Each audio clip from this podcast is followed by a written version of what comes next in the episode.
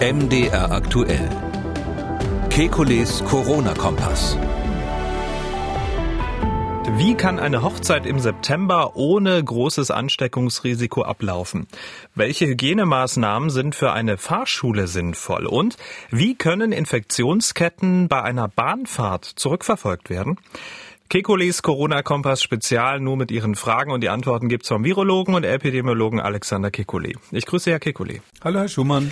Es soll zum Start ums Wandern gehen. Perfektes Wetter da draußen haben wir ja. Unsere Hörerin Frau Jakob aus Werdau, das ist in Sachsen, fragt deshalb Folgendes.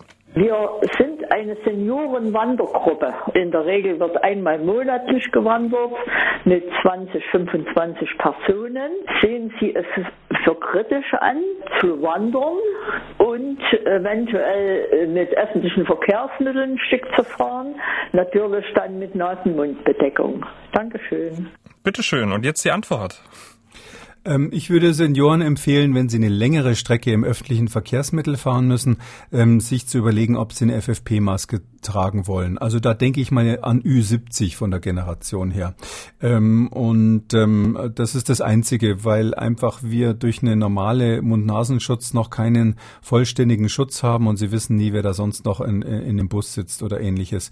Das Wandern selber ist völlig harmlos, würde ich sagen, an der frischen Luft. Da äh, können sie sich fast alle Freiheiten nehmen. Ähm, die Frage ist ein bisschen, wo sie dann einkehren. Also wenn sie dann in irgendeine Hütte gehen, wo sie dann drinnen sitzen wollen und es irgendwie dampfig ist, vielleicht hat es angefangen zu regnen. Ähm, für diesen Fall würde ich mir vielleicht auf die Wanderung tatsächlich den FFP-Mundschutz sogar mitnehmen. Also ich denke eher daran, dass, dass äh, wenn man jetzt länger wandert, zum Beispiel in den Bergen oder so, dann passieren eben unvorhergesehene Sachen. Manchmal müssen sie vielleicht die Wanderung abbrechen und mit dem Taxi zurückfahren. Und da sollten Sie eben dran denken, dass Sie ähm, notfalls auch einen äh, Mundschutz dabei haben. Am besten eben, wenn man älter ist, einen FFP-Mundschutz. Ich finde das eine tolle Idee, in der Gruppe wandern zu gehen. Seniorenwandergruppe, wenn ich mal dieses Alter erreicht habe, mache ich das auch mal. Also auch was für Sie, Sie dürfen oder? sogar singen unterwegs. Sie dürfen unterwegs. Ach, da wäre es dann okay. Na, ja? im Freien finde ich, ist das in Ordnung. Solange Sie sich nicht ah. von Gesicht zu Gesicht direkt ansingen, ist das in Ordnung. Ah, das war, ach so, also müssen, müssen die ganzen Chöre, die jetzt, äh, die nicht mehr singen dürfen oder nicht mehr singen sollten, jetzt auf Wanderschaft das, gehen.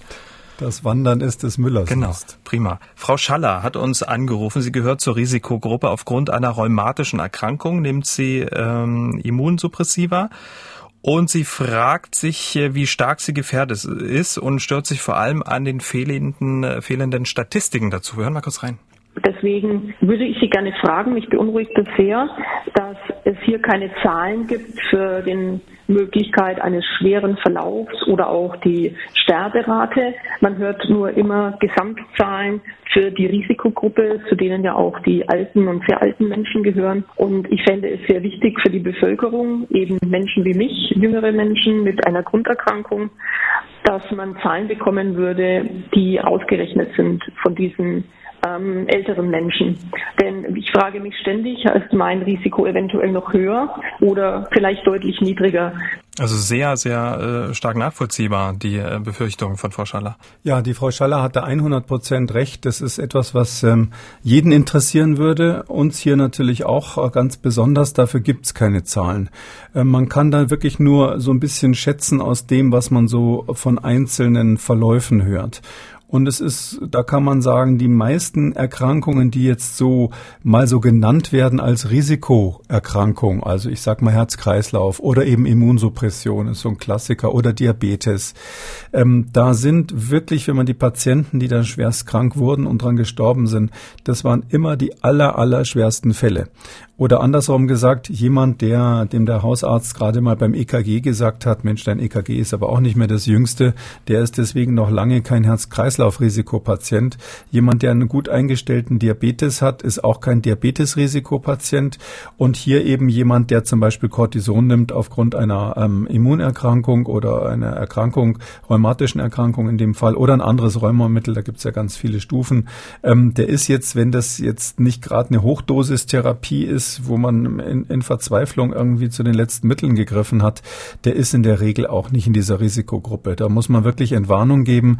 Äh, das wird wird dann immer so gesagt, ja, und das verunsichert auch die Menschen. Ich weiß, dass dann äh, viele sich die Sorge machen, aber das ist, äh, das ist die absolute Spitze des Eisbergs, die betroffen ist von dieser Covid-19-Risikogruppe. Das sind eigentlich die, wo die Intensivmediziner sagen würden, der wäre in jedem Fall ein Problempatient geworden, wenn wir den hier auch aus einem anderen Grund auf der Intensivstation gehabt hätten. Ich sag mal so Stichwort schwerer Verkehrsunfall. Da landet man ja auch schnell äh, mal auf der Intensivstation und da gibt es natürlich Menschen, die, die eine schlechtere Prognose haben und äh, diese Gruppe ist es letztlich, die auch bei Covid-19 eine schlechte Prognose hat. Hm, also da ist viel Verunsicherung äh, in der Bevölkerung, unter anderem auch wegen der fehlenden Datenlage, wo die Menschen dann mal nachschauen können und sich dann vielleicht auch mal selber einen Reim drauf machen können.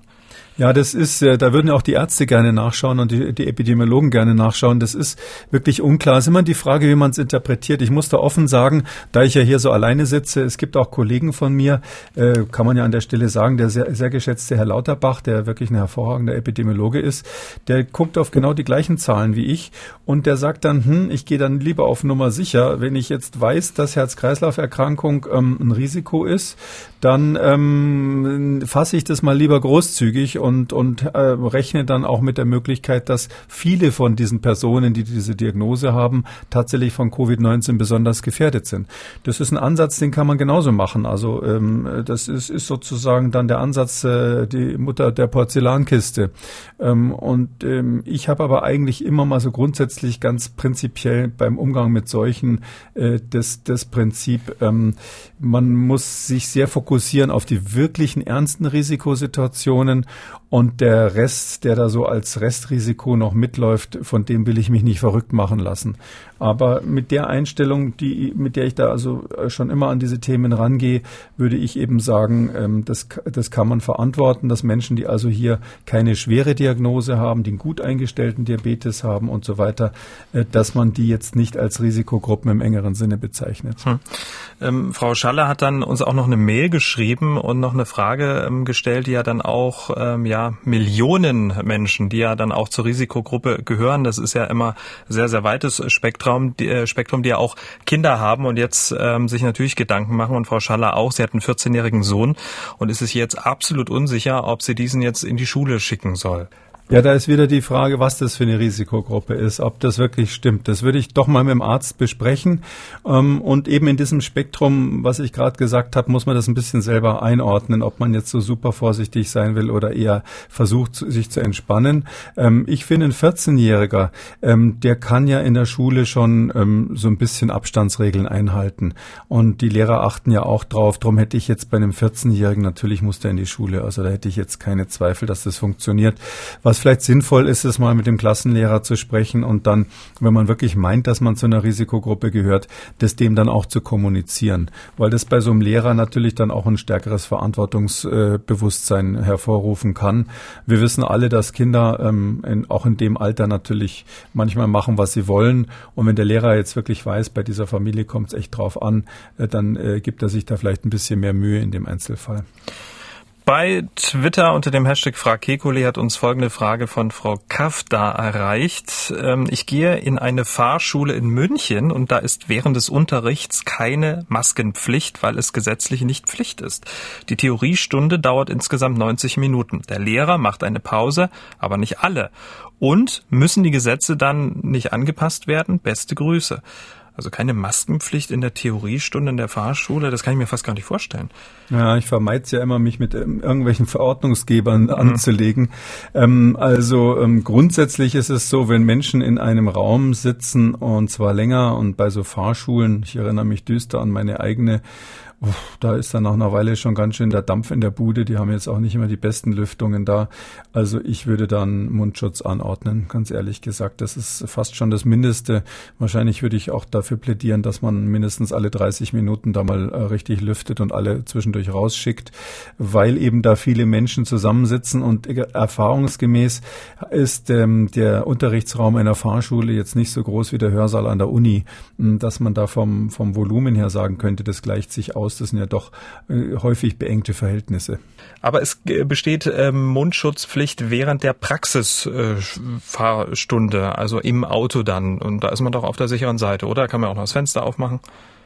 Ja, im Auto, was heißt auf der sicheren Seite? Es ist jedenfalls in dem Rahmen, äh, den wir jetzt die nächsten Monate uns einfach ähm, hier geben müssen. Und da heißt es für mich, wenn ich mit jemandem im Auto sitze, jemanden Fremden natürlich, sei es der Fahrlehrer, sei es der Taxifahrer, dann sollen beide so einen Mund-Nasenschutz aufhaben. Und Frau Meier aus Hamburg hat uns von einem Erlebnis mit der Deutschen Bahn berichtet. Ähm, da wollen wir Sie nicht lange auf die Folter spannen. Ich habe soeben eine mehrstündige Zugfahrt mit der Deutschen Bahn hinter mich gebracht. Ich habe den Podcast gehört, wo durchexerziert wurde, wie das ist auf Reisen, Flug Bahn etc.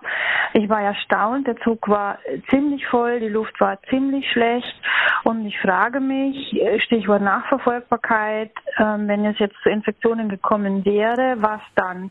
Ich gebe in jedem Restaurant, beim Friseurbesuch, überall meine Kontaktdaten an.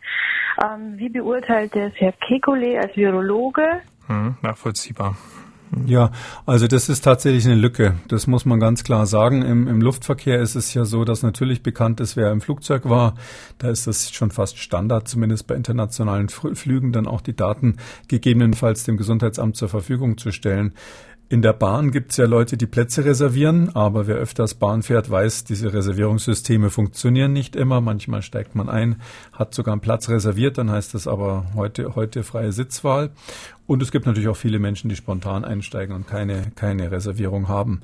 Also da ist, das ist so einer der Fälle, wo man wahrscheinlich einen Sonderfall hätte, ist, wo es wahrscheinlich was bringen könnte, so eine Tracking-App sogar zu haben. Ähm, sofern man mit der Tracking-App feststellen kann, in welchem ähm, Abteil die Leute zusammengesessen haben. Die normalen sind ja bis jetzt sind ja noch nicht so gut, aber das, das wäre dann eine Variante.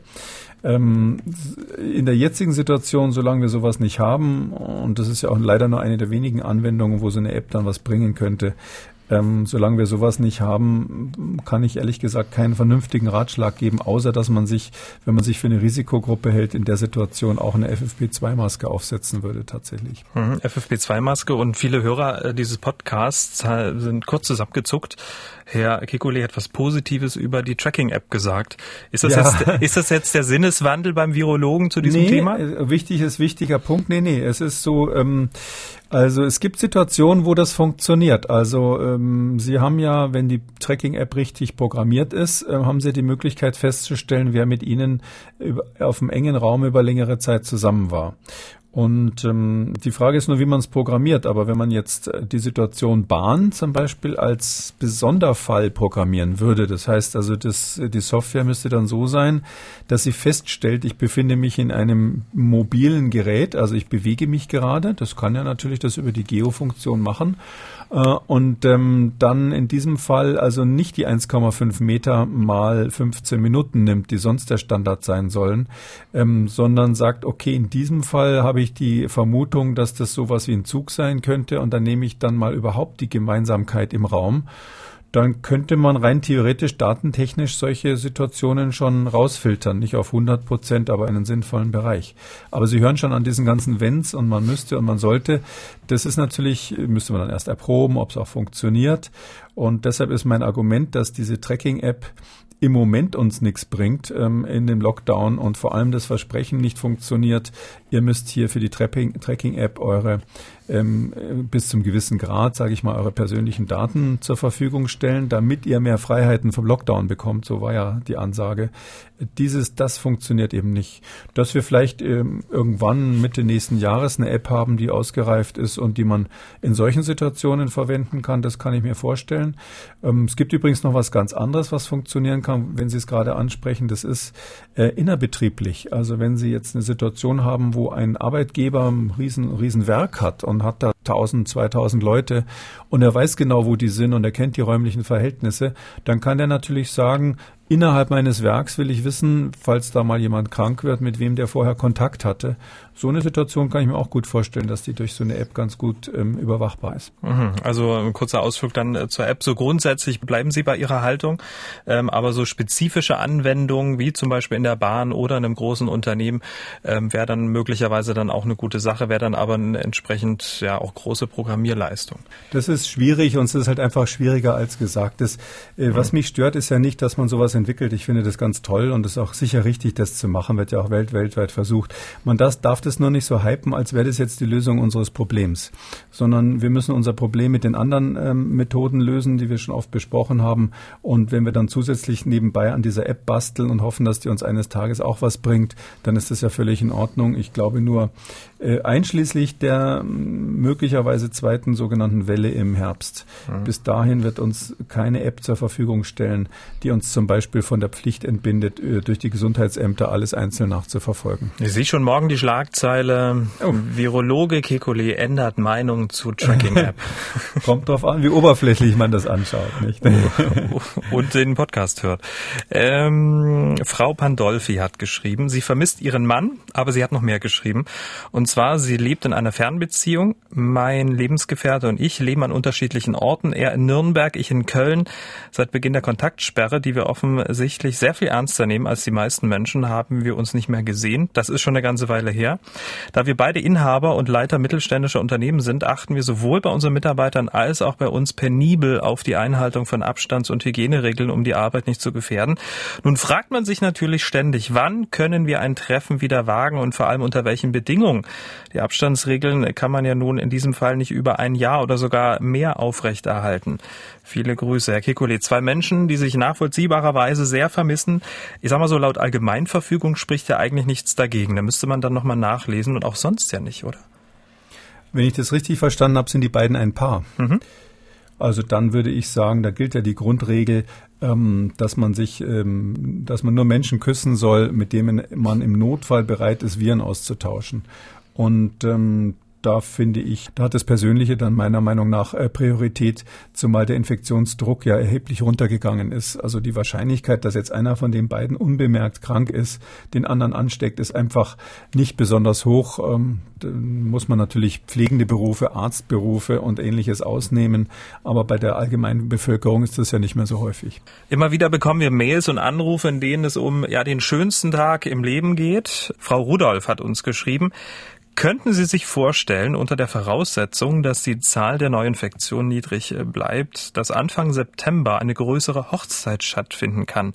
Sicherheitsmaßnahmen äh, können daher nicht wirklich eingehalten werden. Zumindest in Baden-Württemberg ist ja angedacht, dass private Veranstaltungen bis 500 Menschen eventuell erlaubt werden sollen. Ist das realistisch? Fragezeichen. Frau Rudolph, Tja, was können wir Frau Rudolph mit auf den Weg Anfang? September, ja. Mhm. Bei schönem Wetter Anfang September, wenn man das meiste draußen stattfinden lässt, ja. Ähm, kommt auch drauf an, was eine große Hochzeit ist. Manche sagen ja 80 ist echt viel und manche finden 800 irgendwie bescheiden.